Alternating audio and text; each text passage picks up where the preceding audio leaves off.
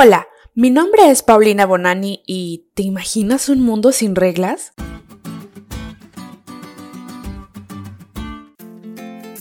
Vamos a poner un ejemplo muy cercano a nuestra realidad.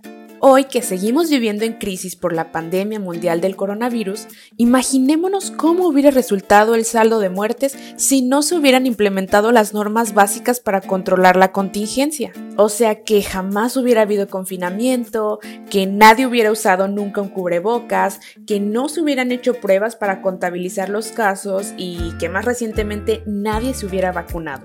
¿Tú cómo crees que hubieran resultado las cosas? Personalmente, yo creo que mucho peor de lo que ya hemos vivido en este último año y medio. Hubiera sido fatal en toda la extensión de la palabra. Y es que precisamente las normas básicas que se impusieron son las que han permitido poco a poco ver mejoría en esta particular crisis mundial. Ahora, si seguir estas reglas en comunidad que han impuesto las autoridades del mundo han dado resultados positivos, ¿no crees que seguir la ley de Dios daría no solo resultados positivos, sino extraordinarios?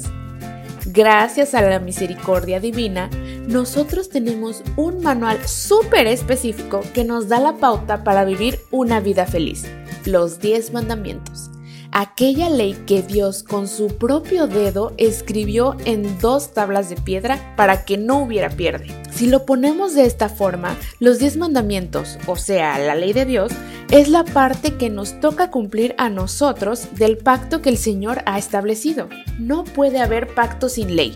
Estos dos conceptos van de la mano como en todo convenio, se estipulan reglas y límites que las dos partes deben seguir, y nosotros, como hijos de Dios, estamos comprometidos a aceptar y seguir estos requisitos esenciales que se nos solicita cumplir. No basta con aceptar su gracia, también debemos accionar. Pero lo más padre de todo esto es que los mandamientos no solo son una ley vacía, son preceptos, estatutos, testimonios y leyes que nos ayudan para nuestro propio bien. Seguirlos y cumplirlos solamente puede dar buenos resultados para nuestra propia vida. Y poco a poco, con ayuda del Espíritu Santo, iremos viendo mejoría en cada una de las áreas en las que lo necesitemos.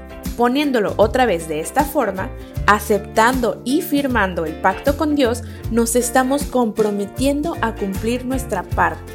Y aunque la gracia de Él para con nosotros es ineludible, eso no nos exime de cumplir con nuestras obligaciones en este pacto y de además invitar a otros a Él.